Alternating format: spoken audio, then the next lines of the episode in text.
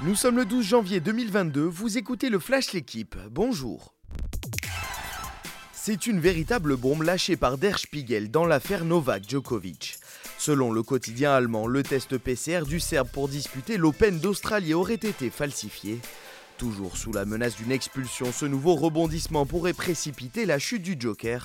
Présent hier à l'entraînement à Melbourne, Djokovic risque 3 ans de suspension si les faits sont avérés. À 34 ans, cette sanction signerait sûrement la fin de carrière du numéro 1 mondial. Mohamed Kamara a tenu à lui seul l'Algérie en échec pour son entrée en lice à la Cannes. Le gardien de la Sierra Leone a été le héros de son équipe lors du nul 0-0 face au tenant du titre.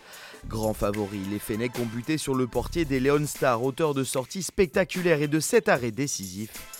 Match nul sur le même score entre le Soudan et la Guinée-Bissau. Enfin, contre-performance pour l'Égypte, battue 1-0 par le Nigeria sur un but de Kelechi Iheanacho. Un classico pour une place en finale de la 36e Super Coupe d'Espagne. Le FC Barcelone affronte en demi-finale le Real Madrid à 20h en direct sur la chaîne L'équipe. Le club catalan est en quête d'un 14e titre dans la compétition, le Real un 12e. Pour ce faire, les merengues pourront s'appuyer sur leur duo Benzema-Vinicius, auteur de 36 buts cette saison. Une réalisation de plus que tous les joueurs Blaugrana réunis. Absent l'an dernier, Thibaut Pinot sera bien au départ du Tour de France 2022.